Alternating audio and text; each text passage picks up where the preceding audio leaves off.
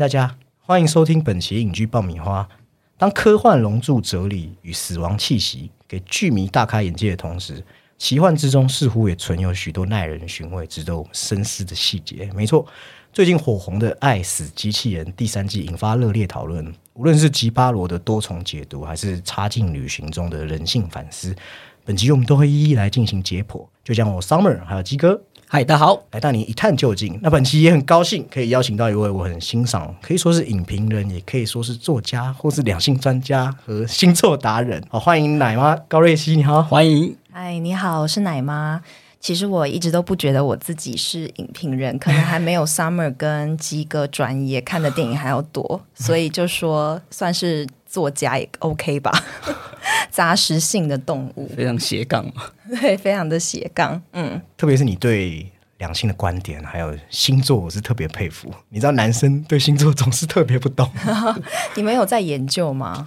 偶尔会用那个来判断一下个性啊。例如说，你知道我是金牛座哦，你是金牛，常常。背上一些莫名的原罪哦，是吗？你就是小气啊，贪财之类的。对对对对。好，那我也蛮好奇，就是你平常除了有我有看过你写一些影评，写一些你自己的小创作，你大致上在社群上面还做了一些什么？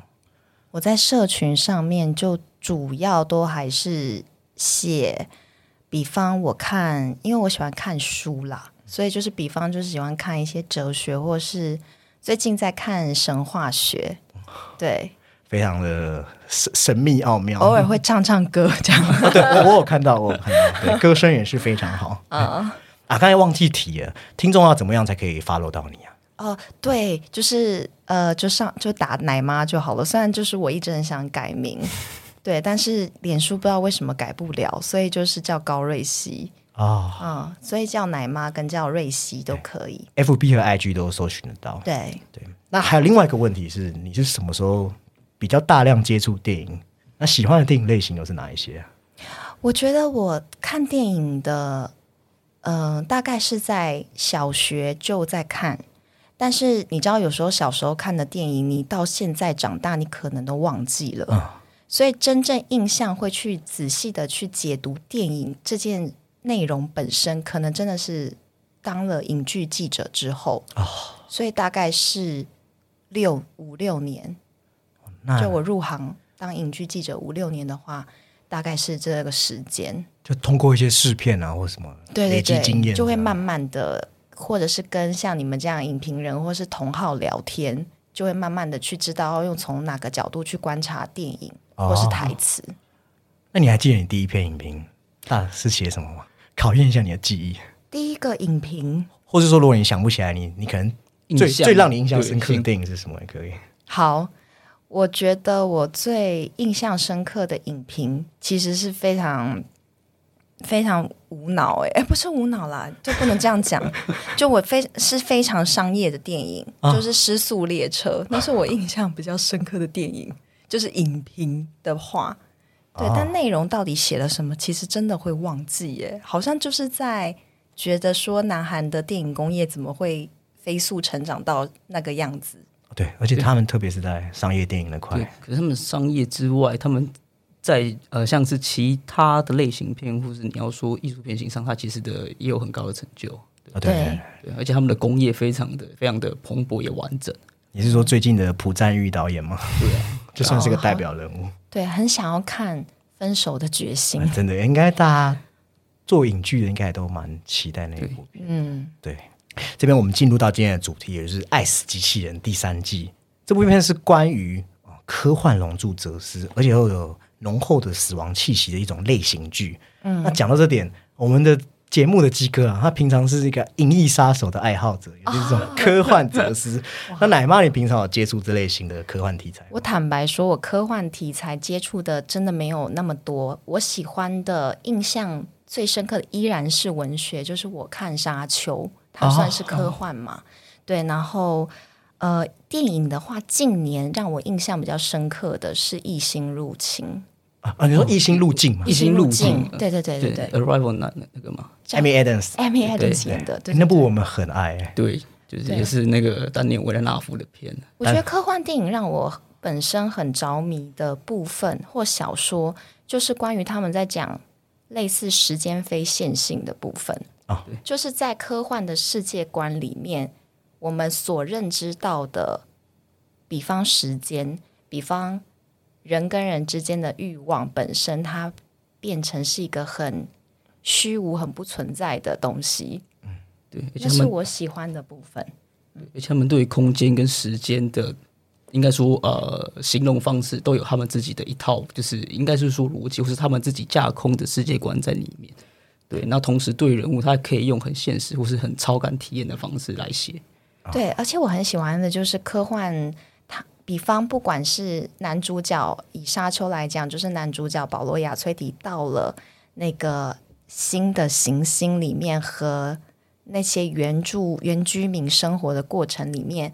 再到比方异星入境，那个女主角和那个外星生物对话，你会发现很多东西它是不能用文字去形容的，就是文字是属于地球人的语言，可是，在我们没有办法想见的可能第五维度的世界里面。每个人的沟通方式是不一样的，我就觉得这是让我觉得科幻电影很神奇的地方。哦，对，这有点类似说时间是之于我的一个相对存在的一种概念。嗯，也就是说，我的意识不存在的时候，可能宇宙与我之间的感应也就消灭了。对，就是你把本体拿掉之后，那到底是什么样的一个状况？就是他可以就是再往后去做探讨。对。像里头爱死里面好像也有一个这个概念，就是那个机器的脉动，对机器对，它有点像那个感觉，所以看了我也觉得还蛮感动的啊。所以你是热爱这种哲思类型的？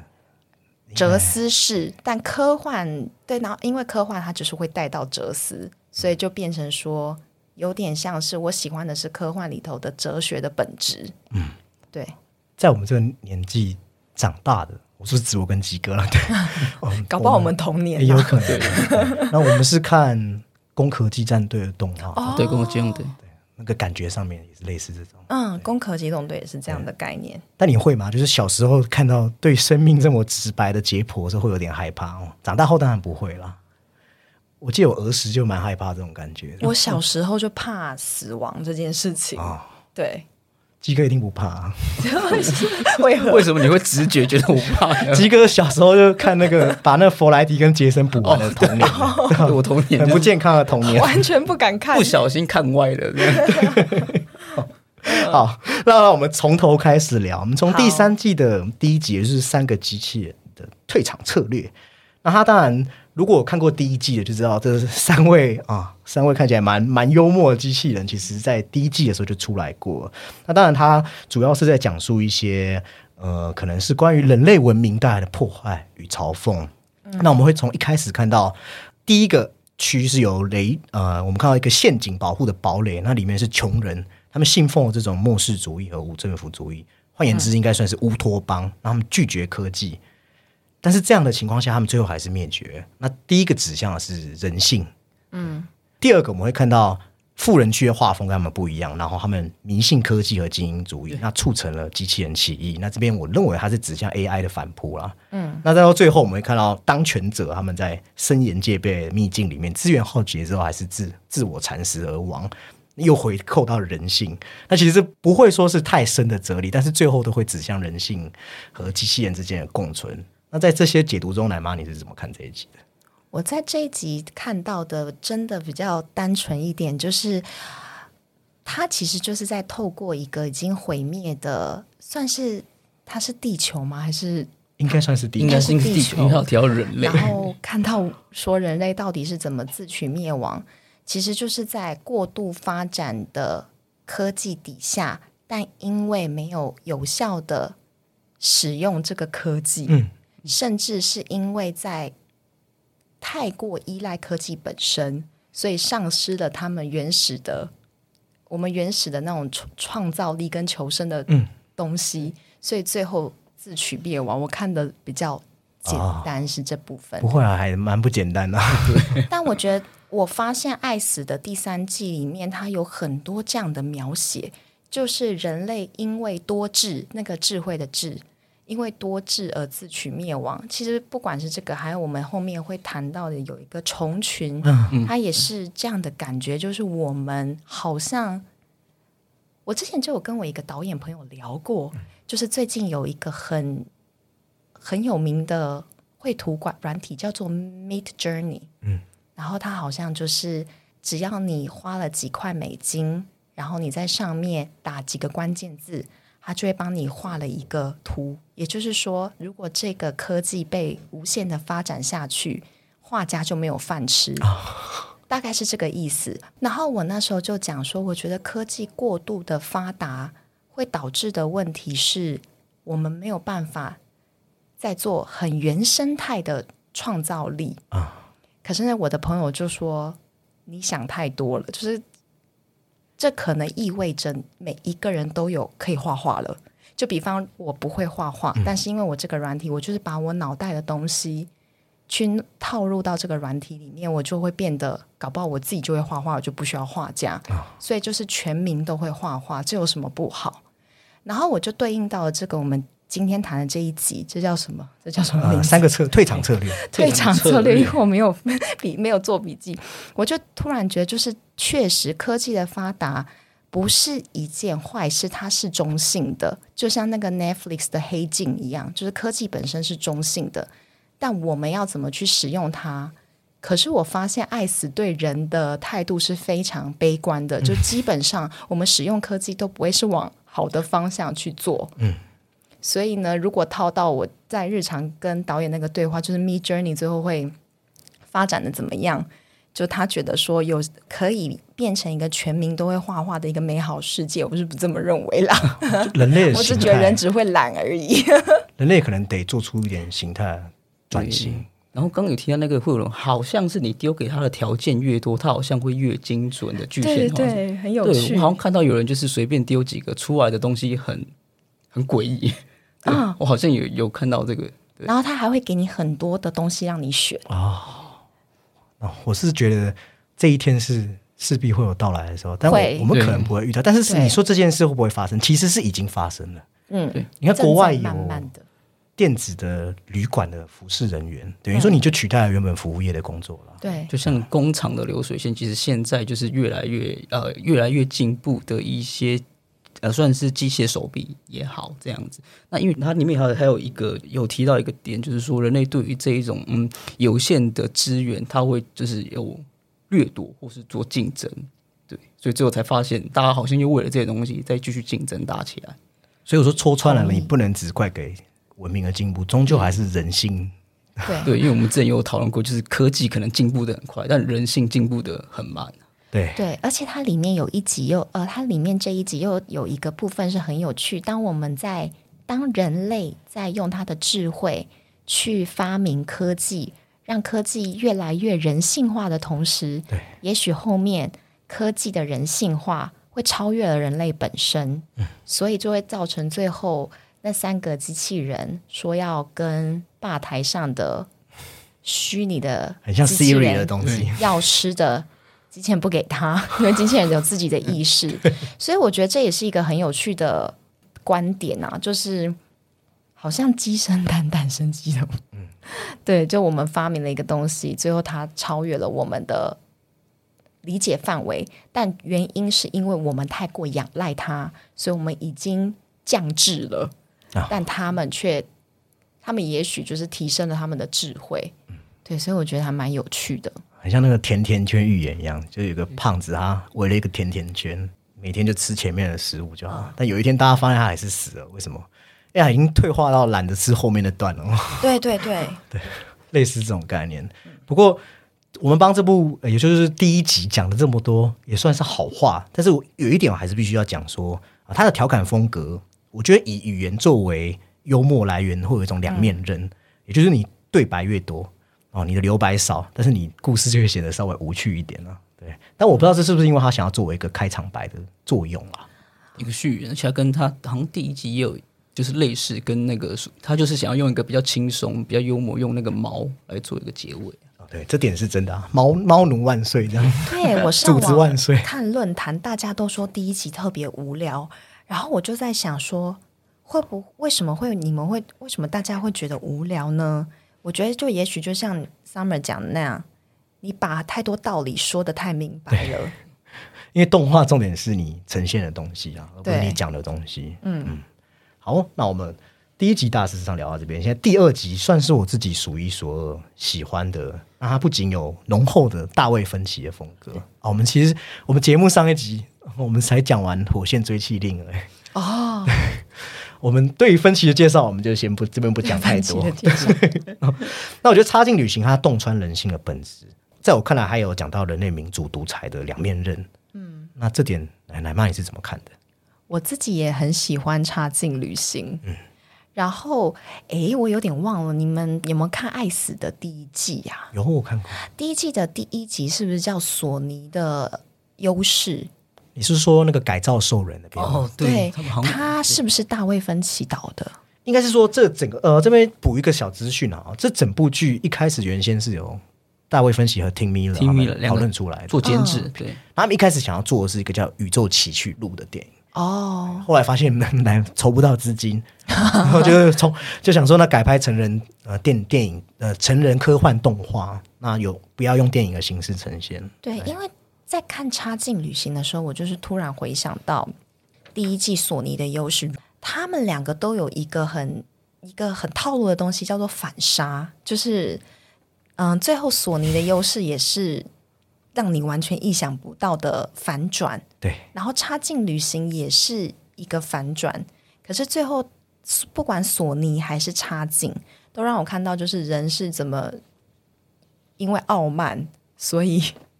自取灭亡，嗯，对对对，当个船员啦，对，其实也可以蛮喜欢的，也可以对应到分歧，因为他我去找一下访谈，他说他曾经去思考要怎么描绘啊插进旅行这个故事，他当然就开玩笑说他不是想要描绘一个环游八十天的冒险故事，他想要让故事看起来很阴暗，像他另外一个版本的异形，因为大家知道他拍过异形三，嗯，那首冷异形系列的影迷应该会知道说。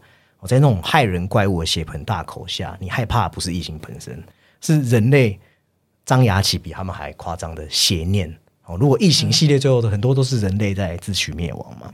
再扣回来，我就会发现说，芬奇他就像我们曾经在节目上讲，他就像高高在上的观察者一样，他就在观察人性是怎么细致的发挥。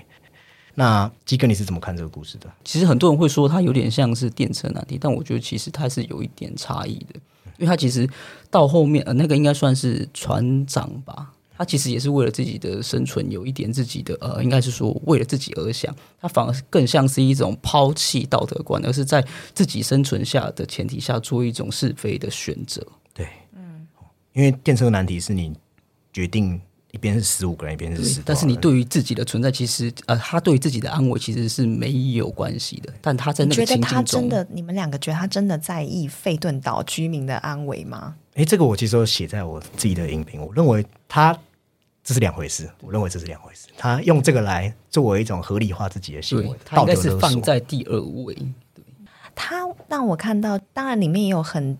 大的那种权力意味的争夺，就比方在一刚开始的时候，他们彼此是在呃没有任何的武器的时候，真的是凭体力的优势来决定说谁是强者，谁是弱者。嗯，然后直到最后夺了那个枪支之后，权力的那个地位就整个转变。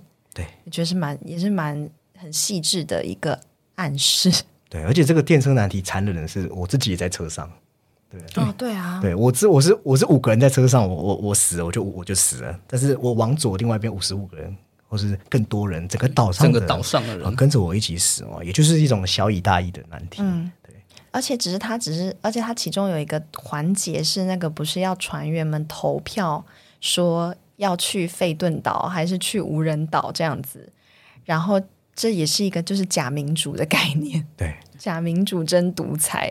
其实我觉得还有扣到第一集，就是又回到我们讨论的哪种制度对人类比较好。但是问题是，民主制度它可能会讽刺到我们看到有一些国家的民主只是一种资本主义下面的民主把戏的形式啊，对，或者是说我这个群体的民主就是他们投票决定出来的，结果损失的反而是大多数人的利益。嗯，或者说我们民主的时候，如果大家都投昏了，是不是就决定一个更惨的答案？对。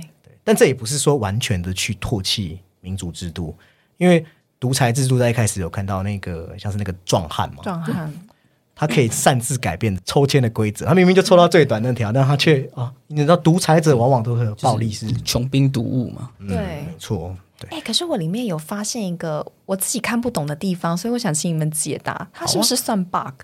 就是最后呢，他说。其实每一个船员都打叉，也就是说每个船员都要投费顿岛嘛。对。可是他在出了在投完票之后，他出了那个船长室，然后就跟大家讲说，里面只有两个人投叉。嗯。那其他船员不是觉得很妙吗？这不是一个破绽吗？我觉得这是一个心理学。今天你如果投费顿岛，你又听到他这样讲，你我明明就投啊，为什么？对呀。是不是全部人真的都投了不要去费顿岛？但是我投了。但是托林就男主角看错了，那你是不是因为你有这个心态，你就不敢跟其他人串联在一起？因为其他人在你心中，他要先分化他们。他一开始好像就没有打算要，就是要救他们。对对，他一开始就是他一一定要先就是分化他们。如果让他们太团结，他们就是已经开始有了信任的基础之后，那反而会陷自己于不利啊。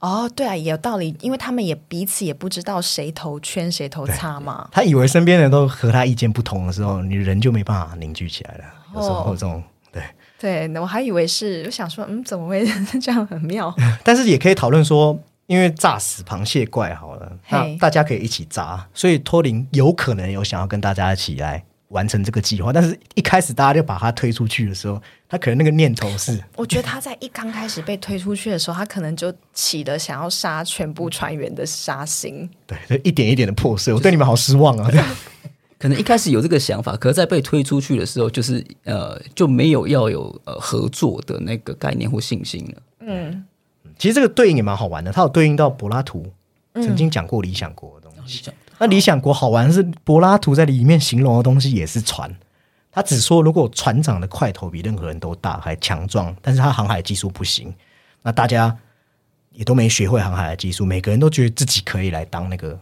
航海的人，哦，那但是彼此的能力都不够，然后他们最后最后就会去崇拜那个用武力或欺骗来控制住船长的人，然后赞美他，然后把其他人贬得一无是处。那问题就来了，这些人都是不会航海的人。那在这些粗野的船员面前，他们反而会鄙视那些真正有航海知识的人，可能他们会觉得那种是文人啊，在观察星位，在观察天空星辰。那问题就就来了，就是柏拉图，柏拉图是个反民主制的人，他认为说，呃，现在的选举制度其实也可以对应到各个国家啦，就是是选擅长选举的人，就是有群众煽动力、群众魅力，而不是选真的有才能的人。事实上，不管蓝绿都一样，哦，两个都讲就不会得罪。对，那 所以柏拉图曾经把民主制度看得比贵族统治还有君主统治哦还要来的差啊。可能原因是因为他老师曾经被苏格拉底曾经被五百个人的陪审团送去死一样。嗯，但我们这边绝对不是赞成独裁政权。我觉得这就很好玩，因为人类常常会说什么政权方式最适合大家。那事实上就是大家都良善。然后又有一个 专业人才可以领导大家的时候，就相安无事。但是问题可能吗？我觉得分歧给的答案是悲观，对，是否定的。对，我也觉得是悲观的原因，就是人在权力上面真的很难不腐化。我觉得千百年的历史就是这样给我们看的。很早之前大家就说过，就如就是有说过，就是绝对的权力嘛，就绝对的绝对的腐败。对，而且其实它里面还有一个困境是在。呃，它是在海上嘛？我觉得就是你在可能深山或是大自然之上，人类就是它其实是没有办法去展现所谓这种良善跟道德的能力。对对对，这故事其实是蛮有深意。而且我发现，不管是你刚刚有你们刚刚提到船跟海，我就想到很多比方在宗教学，例如圣经，或者是一些，就是还有这个，就你们讲这个，我觉得很多灾难好像都是用洪水，哎。跟船，就是水是真的代表很深很深的灾难的源头。就像在我刚刚读完的克苏鲁神话里面，克苏鲁的象征也是水，所以我就觉得好像就是为什么，就是水的意象也是蛮神奇的，因为可能它太深邃了，它又平静，但是又又好像很波涛汹涌，嗯，所以就好像真的会变成人在面对灾难跟象征的就是恐惧本身，嗯。还有一点是水可能很让人没有安全感，就是恐惧对本身。所以当你们刚刚任何的，比方我们在讨论，到底民主制度适合还是独裁制度适合？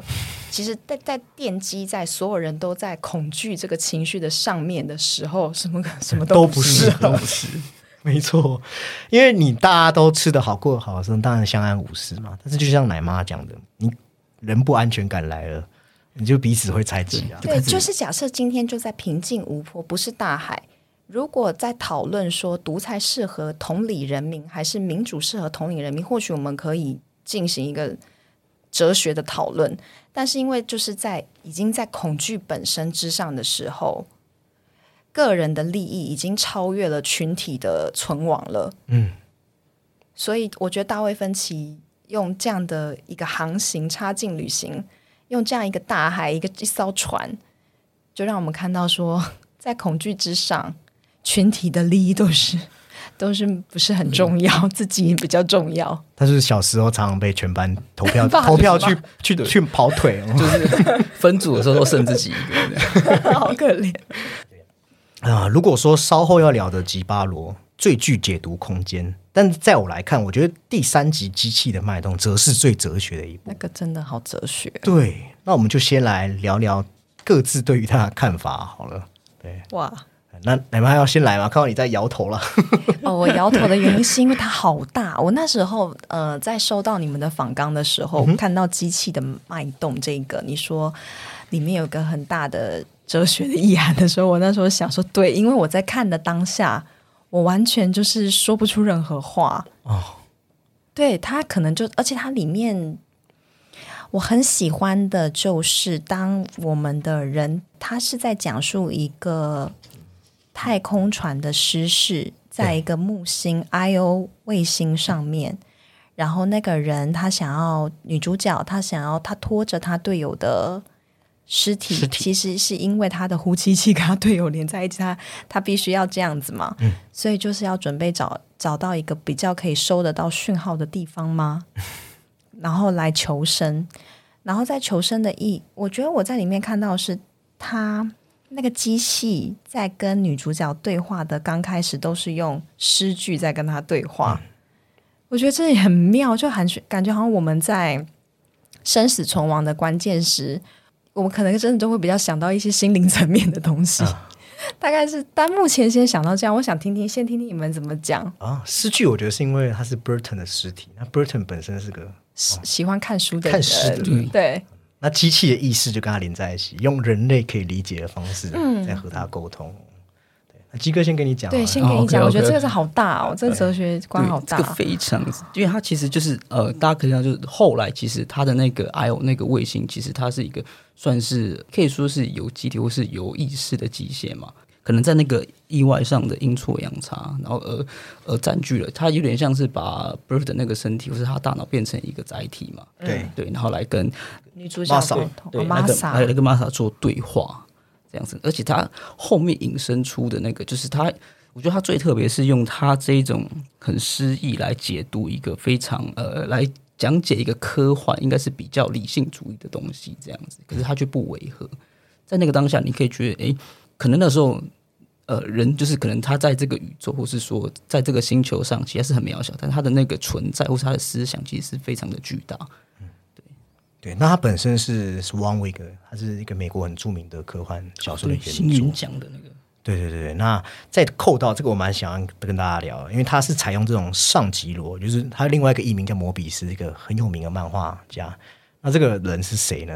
啊，这个人除了他很厉害外啊，我们曾经有提过的佐渡。这个奶妈一定了解，因为奶妈喜欢沙丘嘛。佐杜不是佐杜洛夫斯基不是曾经想要拍沙丘？对，那他找的就是 H.R. 吉格还有上吉罗来帮他敲定这个沙丘的美术它的设定集。对对对对，那很可惜后来没有成。一个是主要像是在飞船，一个像是在他的一些美术设计。那其实 I.O. 也是取自宙斯其中一个老婆呃的名字，那好像就是对应到所谓的叫月神的概念哦。但这个对什么神什么神我是没有那么熟了，但是他用了神话的方式，我觉得实际上是把渺小的人类在这种神灵的召唤下，哎，透过肉体的死亡，反而进入到一种精神的永恒。我觉得这集真的好浪漫，你就是现在，因为他真的是他没有他没有讲什么大道理，他真的就是让你去感受，他真的就给我这种感觉。对。我想想我要怎么说，这就是这反而让我觉得好难讲。嗯，没错，很很违心的东西。讲好笑就是借由 Burton 来借尸还魂。对，我觉得你刚刚就是鸡哥刚才讲的开他做的一个开头，让我觉得蛮感动。他说，就是到后面的时候，人的肉体，人类是在宇宙里面非常渺小的物种，但是对 IO 来说，人类的思想是很伟大的。所以最后的一幕，我想到 Martha，他对 IO 说：“机器的功能，What's your function？” 对不对 Yeah 然后他说 “To know you”，、对我觉得这句，然后接下来就就他就掉下去了嘛。为什么要 “To know you”？或许这我觉得听起来好像是对人类思想的一个肯定，就是机器本身它对人类这个物种的想法本身，它是很喜欢的，它也许超越了肉体。对啊，我听起来觉得还蛮触动我的。嗯而且你换个方式想，就是 Masa 其实到后面其实有一点像是永生，有一点像是把他的意识或是灵魂，就是有点像是上传到这颗星球。对就是像《攻壳机动队》里面那个概念，就是那个少佐嘛，草剃树子，他最后的等于是全身都是呃机械，就是做一个一体化之后，他把他的意识呃永存于网络这样子。嗯，我觉得了解这个故事，你可以从他细节去看。例如说，Burton，呃，他们这个对话里面，他有讲，一直提提醒他说要 wake up，wake up，然后就是告诉他，嗯，你的内在要赶快你的内在被要唤醒哦，有这种启迪智慧的感觉。那我这边有特别抄录一下原著小说的一段话，哦，好，它里面有提到，你梦中的时间并非现实时间，而是在一念之间就全部做完了。也就是说，在你那些无比紧张又漫长的非现实状态，在现实世界只不过是其中一瞬而已。有没有这种做梦的经验？好像我常常在黄粱一梦。对，因为我每周都要搭捷运往返新北、台北，那有时候在上面会睡着嘛，就是那个梦真的有够长的，结果醒来才过四站而已。对，那个就是时间的相对概念。那又可以对应到里面有讲到的科勒律制，也就是英国的浪漫主义诗派的开创者。嗯，那其实，在另外一个诗人博尔赫斯的一篇散文中有提过，科勒律制有这样的一个发问。他说：“如果一个人在梦里穿越了天堂，那你收到一支鲜花作为他曾经到过那里的物证，嗯，也就是说你现在在梦里拿到一朵花，那你醒来的时候花还在手上，嗯，那又会怎么样呢？这个故事就会对应到我们在一开始看这个故事的时候，你会想说他是在致幻剂的状态还是不是？但是看到最后，你会觉得这一点都不重要，嗯，因为它最后指向的是一种超现实的问题，也就是我们前面讲到的时间。那当然，这个戏剧的时间是肯定是呃是一定是照着这个分秒在走的，但是回归到我们人类的时间，我们好像在开头的时候有讲到，时间其实是一种相对概念。那有时候一瞬间，事实上便有可能是永恒。永恒，对，那在勾勒到科勒律制之花这个概念，那这个终极答案就是自己嘛，你自己。包括你现在跟我录音，跟你未来即将亲历的时间，还有你的过去，对，我现在很专心的听你们讲话，我觉得你们讲的很好。构成你这个人。那有没有看过《钢之炼金术师》？哦，没有，我好像上一集也是这样。推荐我黄山去看。老对师，那里面有一句话我最喜欢，嗯哦，他就说“一为全，全也为一；一为全，全为一”的概念。那意思就是说，啊，你既是这个世界，那世界也是你。哦，你你可能在沧海一粟，你是非常渺小，但是你没有你的存在的时候，你又怎么去感受这个浩大的宇宙？这是一个非常你就是宇宙，对你就是宇宙。对，那个奶妈就直接讲到这部剧最大的一个核心。我们大家常会想，机器的思想，呃，是不是生命？那这部片告诉你，机器思想是一种电流，电流也是一种意识。嗯，那人类也是一种意识啊。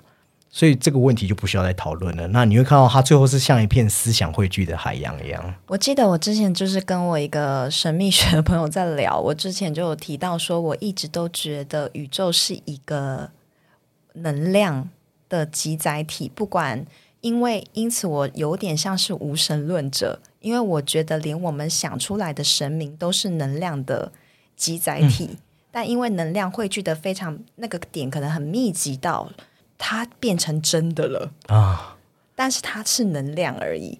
然后我觉得就回归到这一集，他探的真的是很本源的东西，就是我们的肉体，我们的我们我们的想法，可能真的都只是那个能量的一个也就是机器，机器等于能量啊！天哪，我不知道你们，我不知道大家会不会听得懂我在说什么。我不是很会说话，但就是大概是，就是它其实就是一个能量的集合体，然后我们最后都回归到那个能量的世界里面而已。其实你讲很好，很像近年来很流行的吸引力法则一样。吸引力，对，他就认为说，因为你人是有意识，那意识是可以牵动整个宇宙的意念的。对，就像这个又要讲另外一部科幻剧，那个。新世纪福音战士，它有一个结局，就是最后是全人类合为一，成一个呃，算是一个想法、一个意念的存在。对。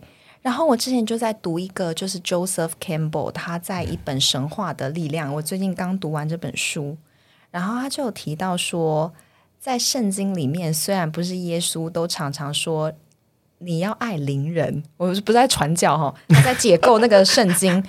他然后很多后世都在解读说，哦，我们要 be kind，然后对别人好。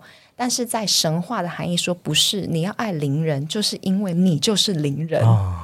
我就觉得哇，好美哦，就是很诗意，很诗意。就是我们都是我们宇宙的，就像刚刚你讲什么零为一，对，一为全，全为一，全就是那个钢之炼金，既是零也是讯号。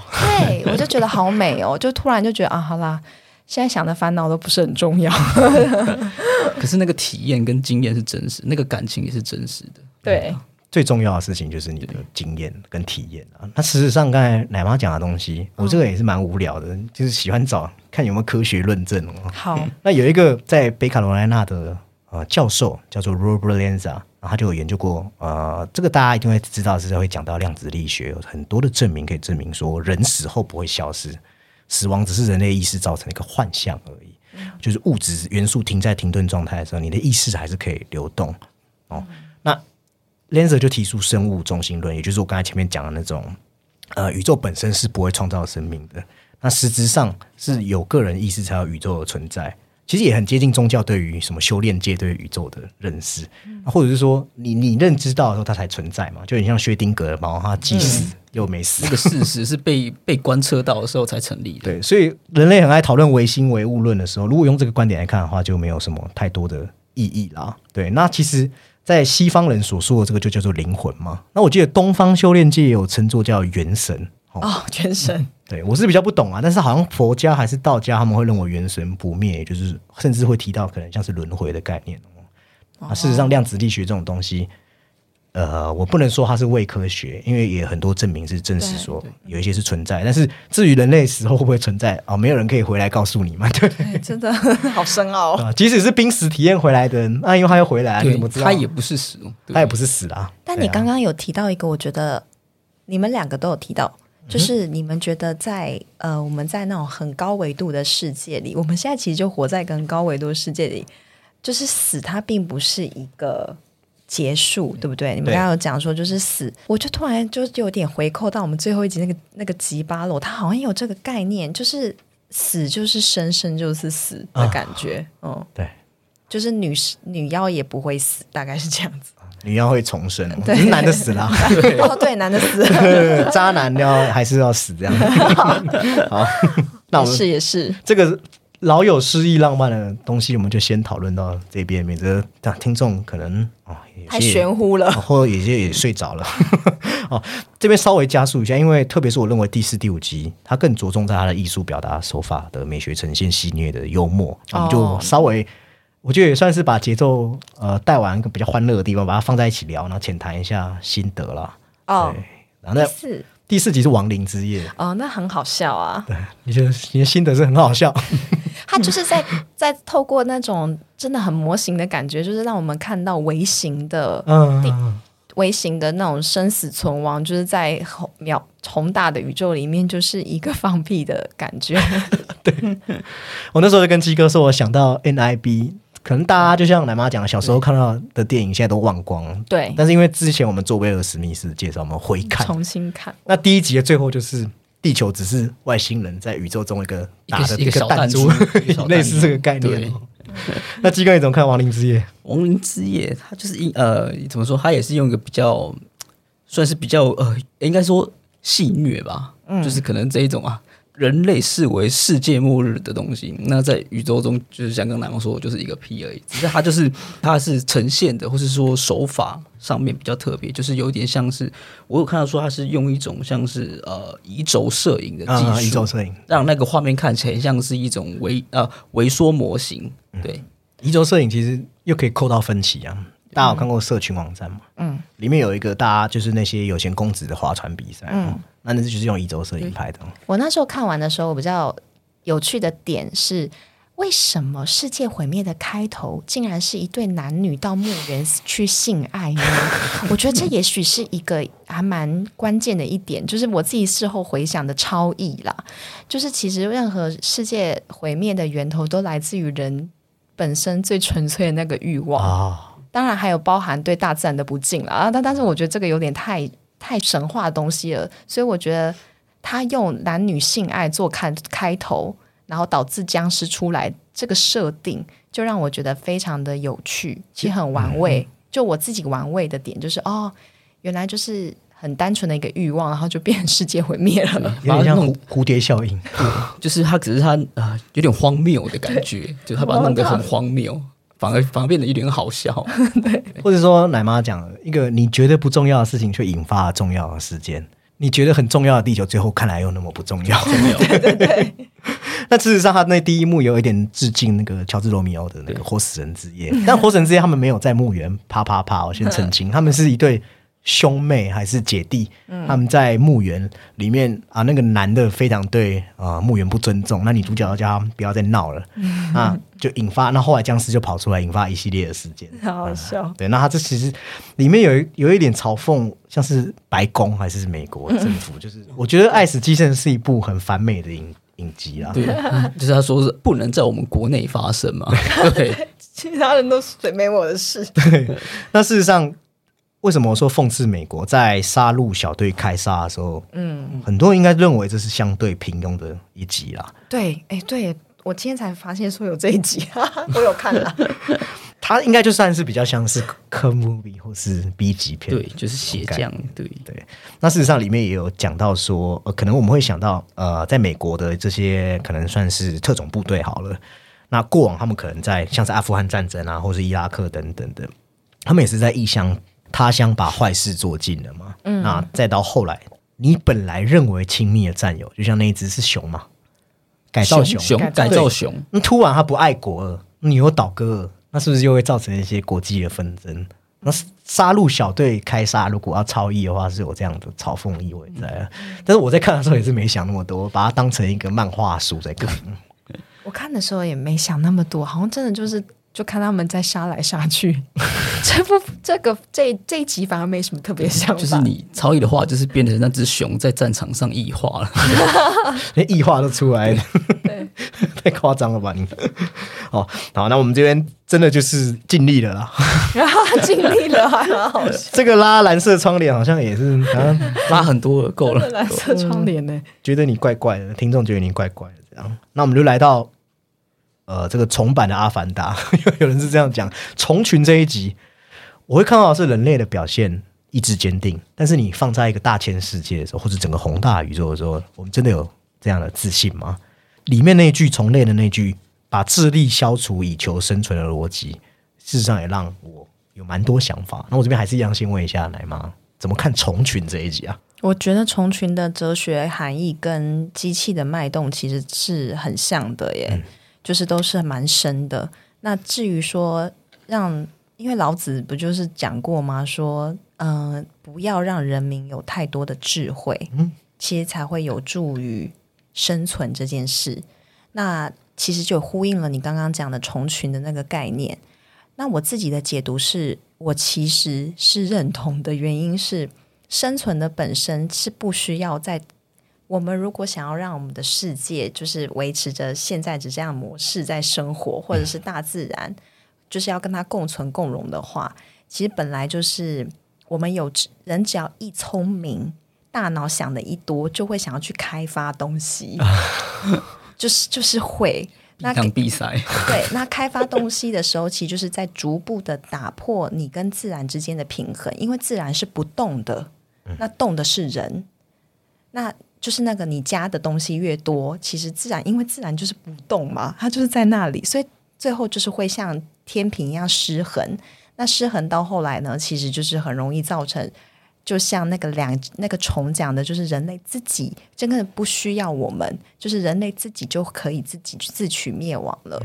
然后我觉得有一段是这部剧的一开始，男主角是跟一个大虫对一个一个大的外星生物对话嘛。然后那个外星生物就说他很期待再看到男主角回来，然后就跟后面的结尾有一个那个虫后吗？还是哪一位？就是大就是虫后也是说我很期待会怎么样？就感觉这是前后呼应，就代表说可能其实，在男主角出发的那一刻，那个大跟他对接的外星生物就已经知道说男主角会因为贪婪自取灭亡了。有一种嘲讽啊，我都想看看你怎么样，这样 那种感觉，就是感觉好像他们都知道人类要干嘛。嗯，那鸡哥要讲什么吗？我看我是觉得这个，呃，就是他第二个遇到的那个巢穴里面虫，他们有一种就是很无为的精神，就是崇尚这一种道法自然嘛。嗯，对，你很会接。但我也不认为就是呃人类这样子一些扩张，他当然是我觉得那个。那个所谓的智慧，就是有点像是双面刃嘛。你如果对于这个环境，或是对于其他呃的族群，一直算是予取予求，甚至是越矩的时候，当然会自取灭亡。但是有时候这一种智慧会带来的，可能是一种开创性的发展。嗯，它可能可以在可能是艺术，或是科呃，或是科技等等，它反而是有创造力在的。嗯嗯，其实讲到这个这部这集，事实上它不是一个科幻剧哦。它是个发生在现实世界的事情哦。嗯，你知道昆虫它是个很奇妙的东西，像蚂蚁，它本身是没有大脑的，但是当它集体聚在一起的时候，它们可以有集体的意志，它们有集体的那个，好像记忆也可以，好像是类似一种化学讯号的。这个在科学用语叫做超个体哦，意思是说它是这种许多有机体组成的呃一个集体的系统，包含像蜜蜂蜂群，它们是种。蜂群想要，而不是这一只想要干嘛？那我认为说，这个不就跟剧中讲的一模一样吗？那这也是人类，人类永远都是以个体为出发吗？但是昆虫永远都是以群体为出发。呃，我觉得这点也不代表说人类是呃是很贪婪才导致这个结果，更多的是一种，就是人类不是有所谓的人类中心主义嘛？那种很自我的傲慢才造成了。这样的结果，哎，我很好奇，你们觉得不？你们觉得人类是高智慧的物种吗？你们自己觉得？我觉得人类是高智慧的物种，但是智慧不见得是生存所需要的最必要条件。我也觉得人类是高智慧的物种，但是所以就是，但智慧真的对对 对，没错，就没什么不需要再重复你讲的话，没没有关系啊，对对对对对，因为大家一定会听过达尔文主义嘛。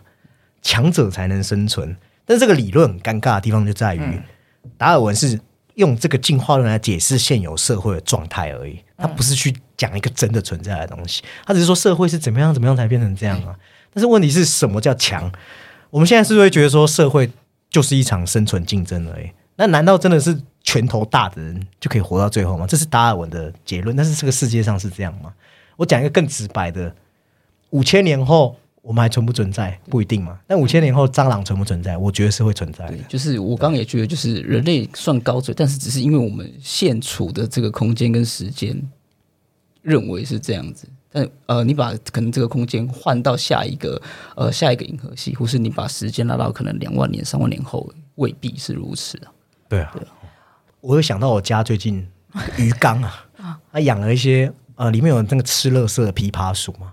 因为那前几天就很有趣，就生了一堆枇杷鼠宝宝。嗯，那我也不知道它怎么生，因为我去查，他说那很难繁殖。嗯，然后结果我去查枇杷鼠为什么这么强的生存力，原来它没有天敌。没有天敌这件事情，是不是跟昆虫的概念有点类似？那人类的智慧是不是就会衍生出所谓的敌人？有时候我也会去思考这一件事情。觉得你们思考的很棒哎，因为我从你们的思考里面，我突然又想到一件事，就是人类虽然是高智慧物种。但是要怎么去跟？因为老子不是说大智若愚吗？然后我过去对这句话的解读是人类最大的智慧，就是要表现 要表现的比较愚笨。然后我后来发现，今天真的是此刻听到你们讲完这些这串对话，我对大智若愚重新的诠释，有点像是因为我们是高智慧物种，所以我们要达到的其实是就是真的是要愚笨一点才能够生存，然后甚至我们表现的愚笨一点，我们还能够。就会，我们就会知道怎么跟这个自然去和谐的共处，反而能够存活的比较久。有点像是群体要聪明，个体要愚笨一点啊！对对对，这很像回扣到我们刚才讲插进旅行，你需要一个群体走向一个正确的方向，但是谁来带？就是大家的智慧都要有群体意识在里面的时候，就不会。因为傲慢自取灭亡。对，只是我会觉得人类是不是拥有智慧，反而让我们始终没办法达到这个维度的思考。对，因为虫群他们就是他们不把智慧当做是个体的优势，他把它变成是一种工具在利用。对，就真的有出现一个一个一个变异什么的时候，或是有要使用的时候，他们才会出现。所以我觉得人类的，我刚刚才会觉得说，原来大智若愚可能是这个意思，就是说。我们的智慧就是表现愚笨，那为什么要表现愚笨？就是我们要顺应这个自然界的一些脉络去走哦。我蛮好奇，群体利益了。奶妈你啊，害怕蟑螂吗？怕蟑螂？你是怕蟑螂的？对对对对对对，因为蟑螂研究也很有趣啊。蟑螂这个研究啊，就证明了达尔文说进化论可能是不太合理的。好，一来就是蟑螂它的。超强生存能力没有像进化论讲的适者生存嘛？适者生存就是说你强者可以淘汰弱者嘛？那蟑螂强在哪？你要告诉我啊！一捏就爆的东西，对不对？那很有趣的就是昆虫所具有的生物特征，一直是进化论没办法解释，包含昆虫的变态发育，还有它们有翅为什么会突然长出翅膀、复眼结构，其实进化论都没办法解释这些现现象。蟑螂会不会比较强大的原因，纯粹是它们的繁殖力就是比较快又强？又多，还有群体对环境的适应力。你应该有听过，我如果对他一直用杀虫剂，他过一阵子，他们这一批就不怕杀虫剂了。对，因为你把那个有那个基因的，就是你等于是抗体强制帮他们，就是做泰选了，有点像虫群讲的，就是我用你人类的基因来打造，我来理解你们人类做什么。那你们人类再过来，你们不可能再超越我们，跟老鼠一样。嗯，对，有点像老鼠。对，那这个智慧很有趣，就是它在虫群里面是有个删除系统的。我避免你危险，那我我今天我从要拿到要运用这些智慧了，我要使用智慧这个工具的时候，那我使用的人，我一千年后我就会毁灭，我就不会危害到虫群了。所以我觉得这个是虫群很有意思，是它有一个啊这个系统，很像有一些概念，就是说，好，我让你拥有这个权利，但是你这个人可能寿命对寿命会比较短。就像晋级巨人一样哦，对他不是每个人都有一个十三年的寿命的年限，延伸也很好。但是他那个他的那个应该是说能力，或是说这个应对的方法会被长存于他们的这个智慧的工具之中啊。对啊，对啊，对，我就从简单来说，好像就是结论，好像比较像是说智慧应该要成为我们的工具，而不是舍弃智慧嘛？亲对，就是不要被欲望啊凌驾于智慧。之上，对，那因为这个又可以对应到现在要讲的第呃，应该是第七集的梅森的老鼠，梅森的老鼠。啊，对，那这一集可暖，对，其实后面很就好像唯一很暖的，它它大家也有一点可以抨击的地方，但是它就会延伸说我们讲人与动物、人与害虫，这其实很尴尬哎，就像我很讨厌蚊子一样，嗯，但但是真的要杀它吗？你知道它正在吵的时候，你又会把它打死，这就会变得很双标。我又可以都拉到我自己的故事。我上个假日发生好多事哦，先看到琵琶鼠生宝宝，嗯，然后我又在那个我妈买回来葡萄里面，我看到两只瓜牛，哎呀，对，但是我一时之间就是觉得它不是蚊子啊，所以我就拿到我家楼下中庭把它放生了。哦，我以为说我就不小心吃掉 了，恐怖故事。对，但是人类就很奇妙，你看我们还是会有，呃，是孔子讲的嘛，人还是啊会有等次之分嘛，对，像我可能一定是爱我的家人胜于一个路人嘛，嗯，这这样的概念。好，那我好像扯太多了。没事的老鼠，这个哦，奶妈是怎么看这部剧的？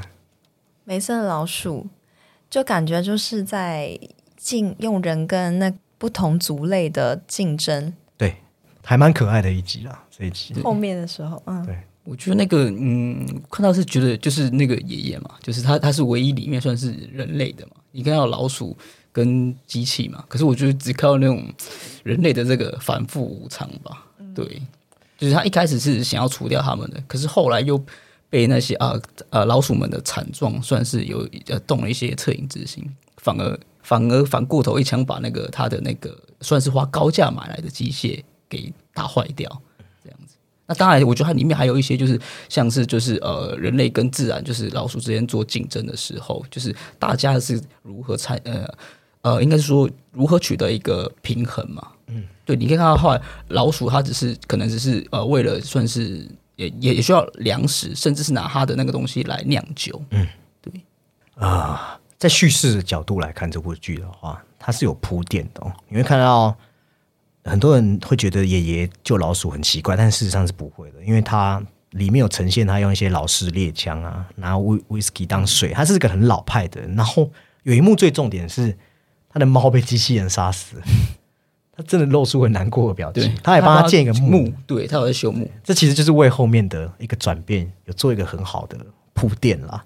那我这个是在国外看到的，这个不是我自己的原生的啊。那我们借用别人观点要讲一下。对，好，还有说这个很像在讲美国破坏印第安人的故事啊。当然就是印第安人是老鼠嘛。嗯，我没有，我这句话没有贬义啊。啊，这是个比喻法，象征。对，人类拿武器打他们，那当时印第安人拿到他这些武器之后，诶，印第安人就也学会用人类方式来反攻他们了。那后来当然是因为比武力的话，没人比得赢这些文明国家。那可能印第安人他们就被奴役啊等等的。但当时美国他们有招募赏金猎人去屠杀印第安人，然后他们就剥印第安人的头皮去交换赏金。那事实上也对应到老鼠不是在被第二台机器的时候，不是一堆头都被切下来吗？嗯，有人说认为这个隐喻是最连接的地方是在这边了。我这样听你们讲完，就突然有个想法，就确实就是这部。剧呃不，这个这个集好像就是在讲两个人跟物非我们的，就两个不同的个性的人啦，也可以这样讲，就不同族群。如果真的能够做到和谐共处的话，其实那些机器、那些科技根本就不需要存在，就有点回应到我们前面讲的那个虫群的部分。就是当我们真的能够跟一个跟我们完全不同维度、不同。世界的生物进行一个平衡的时候，我们的智慧能够变成这样的时候，其实科技什么东西都不是很重要。对，科技可能是需要，只是不要拿科技去发展武器这一点。对，因为其实这部片就呃，梅森的老鼠有扣到的是军火商在背后的煽动啦。嗯，因为爷爷一开始只是想说我清几只害虫，我 靠，你后来大炮都搬来了。对，一开始是弓箭嘛，后来再抢他的那个，对，越来越夸张。对，有点像军火商，确实会造成世界的一些伤害。伤害，嗯，对啊。那最后那一幕，当然你可以解读成温暖，人鼠和解。你也可以解读说，啊，你人都杀了，你你你就这样就想要就想要一笔勾销吗？对，因为他真的杀了很多只老鼠，然后老鼠还能原谅他，就是也是非常大气，非常大气。所以这这一集宽恕的故事，这一集的结论就是老鼠很大气。可能是他不能遗忘那个历史，但是他还是要往前走吧，走向一个和解或和平的。嗯，那倒不如一开始酿酒的时候就拿两瓶去拜码头，可能就没这些事情。嗯，拿两瓶去拜码头，哎，这个不错哎，很棒的结论。对，哦。那接下来要讲的这一集，就是刚刚奶妈或多或少提到的，满满的克苏鲁风格的隧道墓穴。嗯，那我这个反刚是写说，你平常有在关注克苏鲁文化，那就就不用问了，因为奶妈自己已经讲了啊。来分享一下你怎么看这一集？看了这么多资料，坦白说，就是克苏鲁是我真的是因为接到了你们这个访问的时候，我才去接触的。嗯，然后接触之后才发现，过去我看的一些影剧作品，好像真的有克苏鲁的影子，只是我不知道。像比方《迷雾惊魂》啊，对，或者是那个《蒙上你的眼》哦，原来那个也是克苏鲁。嗯，原来是这样。然后我对克苏鲁文化。神话的解读，前几天把那个洛夫克拉克的，也就是克苏鲁算是源头的创始者，叫做《克苏鲁的呼唤》的短篇集看完之后，我觉得克苏鲁的世界观是一个我非常喜、很超越性的世界观。嗯，他在讲说，比方我们当我们认为神啊，他世界观是这样。因为人类是宇宙中非常非常渺小，渺小到就是你根本不知道它为，就是渺小到就像一个宇宙的一个屁这样，就是刚才前面那个亡灵叶那样。既然这么渺小，假设世界上有神，为什么神要来帮助人类呢？所以洛夫克拉克提出的想法是：会不会是其实帮助人类的这个神，他是别有居心的？然后我觉得哇，他好神，所以它里面就发展了一个克苏鲁邪神的世界观。那它就是我觉得对应到这个隧道墓穴，就该怎么说呢？我觉得就是在讲说纯粹的邪恶吧，就是我们如何是直面纯粹的邪恶。然后克苏鲁呢，他是怎么去影响人类的？在那个克苏鲁的呼唤这个短篇小说集，他就是有提到男主角在翻阅他祖父的手稿。发现了克苏鲁迷惑人心的关键是他会去挑混血人种跟低下人种。好，我们这边不是因为这不是种族歧视的意思，是在那个古早的那个年代，他们写出来的语境，他们的写出来的语境为什么会这样？因为那些人的心智比较脆弱，嗯，所以就容易被克苏鲁神影响。那为什么心智比较脆弱呢？因为他们他们身为混血人种，他们遭受到了奴役跟欺凌。然后他们在这个地世界，在当时的世界社会地位都是非常低的，所以他们很容易被克苏鲁神影响。影响之后就开始组织邪教，然后去拜这个神，然后其实是在找心灵的依托。嗯，所以就回归到了隧道墓穴这个部分。当我重新读了这个，再去回想隧道墓穴，为什么最后女主角活下来不被影响？因为女主角是整个军队里面。心智算是最坚定的人，他直接告诉他那个在那个祷告伙伴说：“神已经死了，就是我自己就是我的神这样子。”那所以呢，其实他到最后是他最不容易被克苏鲁神影响。虽然最后他挖掉了自己的双眼，因为这确实是一个克苏鲁的意象，对，就是就像蒙上你的眼那样，就是双眼不要看，你就是不会被影响。你要用心去，你要用心去。抓稳你的那个定锚，你就不会被邪神影响。其实克苏鲁的呼唤也是在讲这个，就是这个短篇故事会被影响，就是你心智不坚。嗯，只是他用混血人种来比喻的原因，是因为那个时代的混血人种遭遇到的处境，让他们确实很容易心智不坚定。嗯，我大概也会被影响，大概是这样子。所以我就觉得，它里面确实致敬了克苏鲁的原因是他们在入到。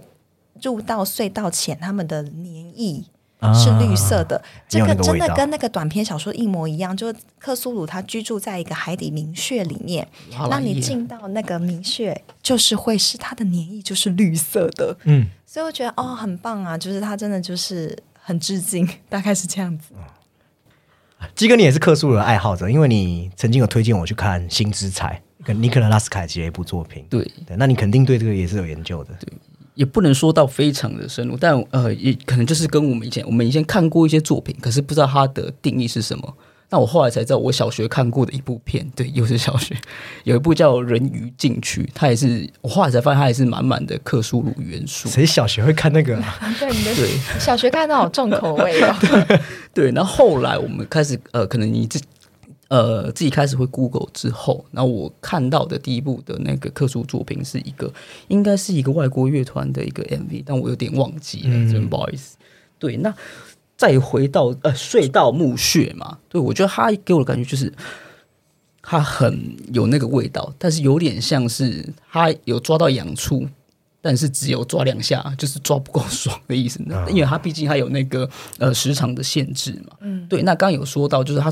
里面有个重要元素是一个，就是应该算是克苏的呼唤。嗯嗯嗯。那他说，呃，最后面那个，我觉得你有另外一种解读，可能就是他呃，即使挖掉自己的双眼，还是就是也是被附身，或是被被作为一个载体的状态，因为他毕竟已经直视过了。因为他在里面的设定其实。呃，人类是没有办法直视这些可能古神或是外神等等啊。对，那因为它有一个很重要的呃一个嗯，神对人的态度就是真的就是像蚂蚁，他甚至连看都不会看一眼的感觉，这样他的意志是不可揣摩，然后人也不能直视。这些神对于人类来说，可能不一定是一种信仰，也有可能是出于恐惧等等。我来帮大家补充一下。好，事实上，他进入隧道的时候就有讲很对应克苏鲁的呼唤。那你会看到未知生物侵袭的时候，又可以对应到的是疯狂山脉，一群人在隧道中发现应该是叫古老者的时候被吃掉的。那圣殿的展现就呃对应了克苏鲁的呼唤，里面有那些遗迹刻画嘛，我没记错应该有遗迹刻画，是不是叫拉莱耶古城？好像是我是有点几年前看的。那我觉得队长和女队员的对话很有意思哦。啊，队长说什么？他已经把枪打掉了，他腰带只剩一把刀了。那女生说什么？她说：“我只剩几枚子弹了，可能最后会留一颗，会留一颗给自己。”对。但是你交叉来看，它对应到两人后面，也就是说，那颗子弹最后是给队长的，那对腰上那把刀最后是给女队员的。我觉得这是个呃，形成一个反差，我觉得蛮有意思的一点。嗯。那看到怪兽后，不是有一个未知蛊惑能量波，两个人就要抵抗这种蛊惑。那女队员在痛苦中，我看到一个算是恐怖的末日意象吧。就好像说，因为他说把我放出来嘛，然后不看放出来会不会变成那样？对，会不会变成这样？所以他才把队长给杀掉嘛。那当然会回扣到刚才奶妈讲的，呃，队长应该算是里面心智比较薄弱的一个人，所以马上就要把他放出来。对，那它里面的模样是多触角，又有很多眼睛。我查了一下，原作里面它有一些啊，算是算是怪兽的。对他有好像，其实你上维基上面去找，其实他有很对那个呃什么什么外神古神，他有一些形象上的描绘。对，然后他每个怪物不是每个邪神都有不同的元素的分类。对，有被我找到了。好，他应该是外神艾布格萨尔和克苏鲁的一个结合。就是艾布格萨尔是不是那个混沌的那个？对，他被称为世界之眼，然后可以穿透时空，所以他的信徒们会通过他的眼睛。看到其他时空发生的事情，所以女队员从幻想中清醒的时候，她才知道说不可以让队长去释放她嘛。那她最后她也很徒劳无功的把那些子弹打完，然后凝视着怪物，也凝视着深渊。我这边就是有两个观点，一个就是奶妈派的，就是她可能有逃出来，但逃出来是个嘲讽嘛，她挖掉了眼睛，但是却看不到眼前那道黎明嘛，那是个嘲讽嘛。那另外一种就是，呃，你可以去注意看的时候是。他看到那只怪物的时候，他眼睛已经变红了，啊，还是有充血的。他最后呢喃口中好像是讲塔卡，那是一种声波定位的形式，好像可以证明他是被蛊惑。我觉得他被他是信，他把他挖了，可是他已经被影响了。因为很多设定中是他一直是的时候，就是你的就是他们的心智，或者说那个限制就会归零了。对，对，限制。对，那有意思的是，我会去想是不是那整个。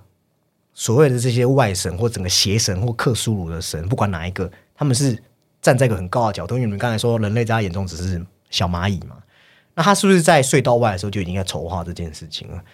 所以女队员在快看到邪神的时候，他他还指引女队员看到有出口，所以女队员挖掉眼睛之后才知道往哪里走嘛。嗯，那这个目的是什么？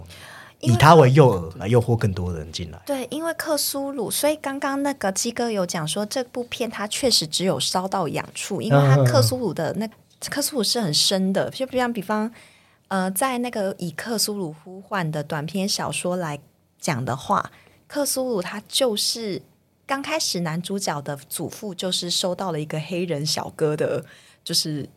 找那个小哥来找他倾诉，说他每天都做好奇怪的梦境，他梦到的就是克苏鲁这个怪物。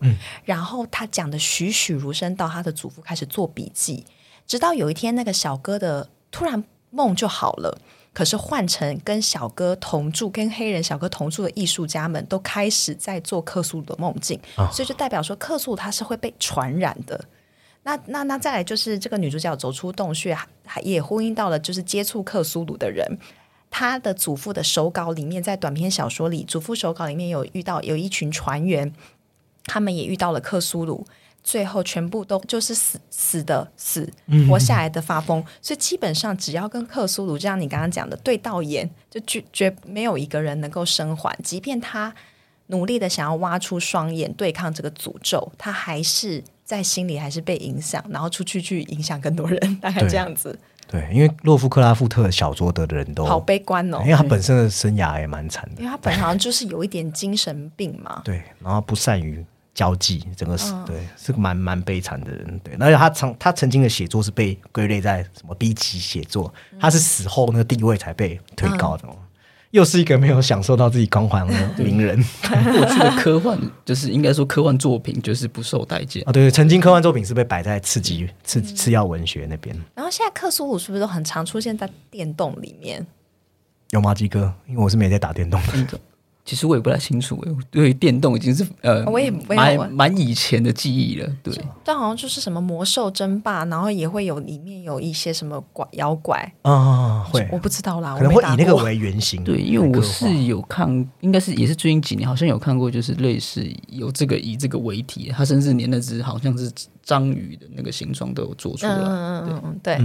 好，那终于要来到讨论度最高的吉巴罗哦。那我觉得这部片很有趣啦，就是它是有很多种解读嘛。一开始网友说什么是跟殖民有关啊，然后对它可以各种各种乱解，爱侣爱侣的厮杀还是什么有的没的。那我觉得想要问一下奶妈，除了你怎么看这部片之外，那在两性之间是不是在恋爱过程容易被假象所蒙蔽？你爱错人就会造成自己的伤害嘛？所以你觉得吉巴罗到底可以告诉我们什么东西？应该是非常的多啦。哇，这样我先讲，我想先听你们的讲法。好啊，对，鸡哥你先来，先来啊。第一个当然是他的这个呃，算是他的美术嘛，嗯，因为他利用很多这种二 D 或三 D，然后像是或是一种比较比较写实的一些特效来做这种来做缝合，甚至你在一些画面中可以看到它有一些油画的质感呐。因为我有看一下导演的那个访谈，那一开始他有提到是说他。呃，他的这个应该说发想其实比较没有这个像是所谓这一种殖民的隐喻啊。但我就是说，当然好的作品，它自己会产生一个生命，可以呃可以做无限的解读。所以我觉得有一些人，当然他的这种解读也是很到位的。嗯，我之前也在吉巴罗的那个看完之后是有写一个我的心得啦。嗯，就他的确是蛮以如果是以神话来讲的话，是还蛮呼应的，因为就像我。在影评上讲的，就是 Joseph Campbell，就是在读他神话的意涵里面，确实就是如果这个世界就像太极分阴阳，就是确实是阴性跟阳性的世界，有时候是跟性别无关，但的确就是女人是本来就是代表比较大地的东西，嗯，对，然后男人本来就是就是比较象征社会规则或是性格本身，然后这就是有点嗯该怎么讲，所以它有点像是。自然跟社会法则形成了一个严重的对峙，所以女妖跟那个战士他是对在在对抗的，所以最后就会造成一个悲剧这样子。你好像有提到那把剑插进大地哦，就是因为确实在那个神话里面，呃，女人是象征土壤嘛，那男人就是镰刀嘛，嗯，那镰刀跟地就是镰刀插进土壤，其实这个有点，这是跟性交的意涵也是很像，就是镰刀插进土壤。然后就像男男生进入女生，然后女生养育了生下小孩，那镰刀插入土壤就是诞生了，就是丰饶的大地。所以大概是这个金色女妖也大概是这个意涵，这样子就是它是大地本身的宝藏。那战士当然就是比较像是一样，发现爱死机器人的系列好像真的都在讨论，就是人类的欲望它是怎么样是摧毁了自然，摧毁了虫群的和谐，或者是摧毁了。就是鼠老鼠还还是哎哎呦弄，就是那就是他好像真的在讨论欲望。但是我觉得吉巴有一个好呃，应该说比较不同的点是，应该说两个，应该他应该也可以称作是人啊，就是人的具象化嘛。那两个人出于不同的欲望，可以成为猎物或是猎人。嗯，两个其实是可以转换那个。角色的，嗯，对啊，我觉得我 Berto 他真的是蛮有才华的，因为他从目击者那个对目击者的时候，然后他是混合三 D 动画和二 D 绘画，然后你简直就是因为他不是动态捕捉人脸，你会觉得说哇，太厉害了吧！我朋友那时候看完还说，我以为他是粘球球在人身上这样，我说不是，是他那个舞蹈家在跳给他看，然后他画下来。呃，那个隧道墓穴那一集是动态捕捉，对。因为我那时候就就很蛮疑惑，我我知道你们可能都没在追了啦，《阴尸路》的后面的几季，对，那我那时候就觉得好眼熟，然后才知道隧道墓穴的女主角是里面的一个叫 Rosita 的角色，我想说怎么长得一样，长得这么，对对对对，然后那回到这个吉巴罗，事实上很多人会讲，呃，因为吉巴罗是来自于这个波多黎各传统的这种土地的农民的意涵，所以很多人就会联想到。他们可能曾经在美洲大陆，后来哥伦布来以后，就做了一个所谓殖民者的统治。对，也有人说那个后面是呃西班牙的殖民者。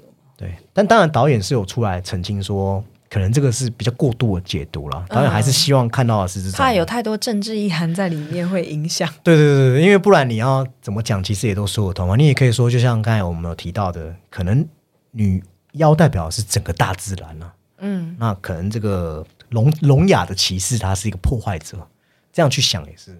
对，然后你刚刚有提到说关于感情的部分，我就在思考说，因为妖那时候爱上了这个男的，就是因为这男的他觉得他跟别人不一样了嘛。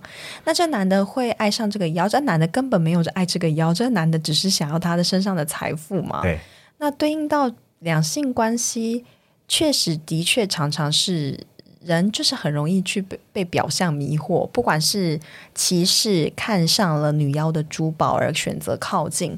又或是女妖，她以为其实跟别人不一样，她想要的也是，所以她想要什么？她可能就是想要一个不会被她财宝迷惑的人吧。只是在恋爱中，你觉得真的是要一直去找那个不一样的人吗？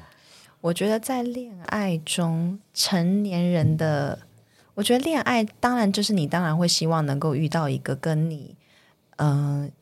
你们彼此是相互接受，嗯，然后彼此能够跟彼此的缺点不不见得要接受，但起码可以共处。但是后来我发现，真正的很多情感关系，在我看来都有点存在一种需要，就你身上有我的需要啊，所以我感觉好像就是也是跟吉巴罗的那个意象也有点相合。可是，就是如果彼此是因为需要而在一起，会不会就导导致了就是他们两个这样的结果呢？就是也是一个问号，或是有时候会形成一种有毒的那种虐恋的关系啊，就是很像大家讲那种，哎，是 PUA 嘛？就 PUA，对对对，PUA，对对啊。那我觉得包含是水妖最后的哀嚎啊啊，确实那一幕的时候，你会发现啊，可能人类对自然的榨取和。自然的还击也会造成人类的伤害吗？那就是其实爱死机器人常常会讲所谓的幸存者的一些处境啦。嗯，那再回扣到这，可能你可以做出无限的超越，但是我觉得最多让我认为他做的好的点是，呃，彼此的关系的互动的时候，嗯，你是如何去理解对方，而不是去用你片面的解读来理解这件事情。你是不是可以对聋哑其实再多做一些了解？那如同这个，当然人类放下欲望，这个就等于是废话了嘛？对，真的是 废话。对。那在这部片，除了我们刚才提到的动画很厉害以外，我觉得他可能他用一些眼睛作为隐喻。事实上，眼睛不管是在印度教，还是在我们以前有聊过一些玄学上面呢，眼睛都有一种开示的功能，仿佛好像水妖在注视着他们。那我们也看到。很多的可能 YouTube 也做过，里面包含什么心脏的隐喻啊，哦，对啊，或是等等的。事实上，这部剧蛮值得大家去细细看。它的一些主观镜头的时候，会有一点呃，镜头会有点鱼眼的效果啊。对，好我觉得有一句话蛮好笑的。哦，那天有跟吉哥讲，哦，芬奇有帮 Alberto 说话。哦，芬奇说，如果这个作品啊，有人跟我说他不喜欢啊。那估计他就要把他那个联络方式给删掉了，还可以大大精简我的生活，所以不喜欢那个吉巴罗的。你们所有集里面，你们自己看吉巴罗的时候，你们感觉是什么？因为像比方，我真的我长期工作下来看电影，已经变成一种习惯，就是你会在看的时候就会去在想，这台词为什么要这样写，或者美术真很好哎。嗯。可是吉巴罗是我在看的时候是完全放空看，就觉得哇。好好看哦，哇，好厉害哦！就是他会让我完全脑袋什么都不想，哎，是不是这也是他不用台词的原因，让你进入？就你们你们两个看会吗？因为我跟另外一个导演朋友就是同感，就是吓有点吓到吧。我的感觉是他不用台词，那你看到的感觉是原始的欲望，最原始的东西。那到时候最后的可能鲜血、遇水横流和吻，那一切都是由人类。体内猛爆出来的东西所交融起来的，他的那个很像呃用个体叙述，但是他不用台词的感觉。那当然有，但是有赖于他的那个风格很强，从他的上一个那个目击者开始就是这种感觉。对，所以，我我认为他很特别，就是以往的爱死机器人是可能人去跟大自然或人跟科技的一个呃自我毁灭，但是这一次你说女妖她是对的吗？她也不是全然是对的，她也是个反扑者，他也是有危险性的嘛。我肯定跟他接吻，危险性，对你也会流血嘛。嗯，那男的当然就是不用讲，他比可能比他身边那些主教都还要贪婪。那这种欲望和欲望之间的碰撞，我。觉得这也是为什么你会如此入迷的原因。它不再只是一个说教的语言，它是让你看看两个原始力量。对他没有在说教，他两个人是现是有一种像是呃，你之后可能还会发，你可能可以预见之后还会是这样。它是有点像是一个错误的循环，对，可能会一直发生。就它会一直复活，它可能财宝也是会慢慢的继续堆积，那可能又会有下一个侵略者再进来。对，然后又会是这样的轮回。那目击者不就这样吗？对，然后它真的很妙哎，就是最后一集是没有任何台词，然后对照第一期就是噼啪一堆哎，真的对话，就是也是蛮有趣的，无声胜有声。对对，好，那这边最后也不是最后啊，九集聊到这边，就想要聊聊各自心中排名最高的三集。好那我们先问奶妈，你排名前三名大概是哪三集？我第一名的是吉巴罗嘛，因为我就像你们看到，就我第一次看完之后，马上就写了一篇文章，然后讲了一堆神话东西，想那个心脏。就吉巴罗的感觉，就是他不需要任何的言语，他就是用纯粹的画面给你视觉上的震撼，之余又可以让你有有各种蓝色窗帘的超意，这样。这是第一个我喜欢的。然后第二个我喜欢的是机器的脉动，因为我只纯粹就觉得他用很诗意、很美的手法，然后拍出了很难懂的宇宙哲学。第三个是差劲旅行哦，对，那鸡哥呢？我第一其实是那个差劲旅行啊，因为它在剧本的完整度，它算是最完整的，就是呃，应该是比较最有厚度的。第二。如果可以有并列的话，我应该会是那个机器的脉动跟吉巴罗。嗯，对。那因为呃，吉巴罗当然是他的美术非常的前卫，就是刚刚有讲到他的这种呃一些手法，甚至是一些色温的调整。导演在采访中有说到，他让一个摄影机呈现一个呃活着的状态，让就是让呃让观众更有更有一种算是代入感。那我们其实也是有感受到的。那机械的脉动，则是于就是说，它的那个应该是说，它可以在这一种诗意、哲学或是科学之间，带着这一种啊真情流露吧。它就是，甚至到最后，我们对于那个呃，我们对于他的那个感念，我自己是有觉得它很像是那种有一种像是海德格的那一种向死而生的感觉。嗯，对。那其实他到后面其实也是认呃认为这一种诗学带来的这种影响，其实是比哲学。就是来的更强大，这又回扣到前面的的那个诗集，属于那种比较浪漫主义的。第三的话是虫群，呃，它其实可以讲的很多，也也呃，当然也是有，因为可能是一些篇幅的关系，它有一点草草了结，有一点就是过于就是啊，你不能说它苍白，但是它有点过于短暂嗯，对，嗯，我的第一名哦，我后来那时候想了蛮久，我那时候最后决定给机器人脉动，因为它的。我比较喜欢文学性比较高的东西。那前面的优点我就不再赘述，因为你都你们都讲过了嘛。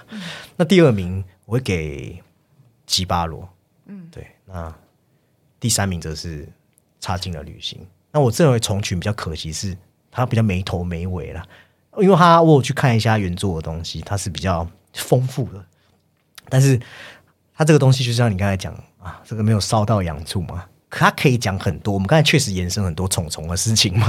对，听众都快觉得我是虫类专家了。然 后那就是像你被蚊子咬，你才想要抓痒而已，你就抹绿油精了，感觉就没了嘛。虫虫其实还可以再拉一个蓝色窗帘，就是很像那个色窗帘，很像什么？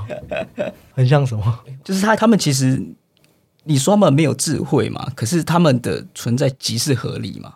嗯，对啊，嗯，对啦，没错。好，那这边最后来，呃，我们也是一样来帮总影集做个评分，当然是做一个综合评分啦，然后来帮这个第三季打个分数。那满分是十分，那就奶妈来先给我们这个总评。我觉得有八分诶，可以啊，我觉得八分也是蛮合理的。嗯，对，总总评嘛？还有总评？所以你这这部剧给你什么感觉啦？你整体来说，你会怎么推荐给你的朋友？应该这样讲。推荐给朋友，就是他确实是会让你反思一些科技过度蓬勃发展的时候可能会造成的后果，以及人类到底要怎么运用，用怎样的心态去与科技相处，嗯，或者是怎么样把科技视为一个比较向善的工具，嗯，而非欲望的，就是权力的一些。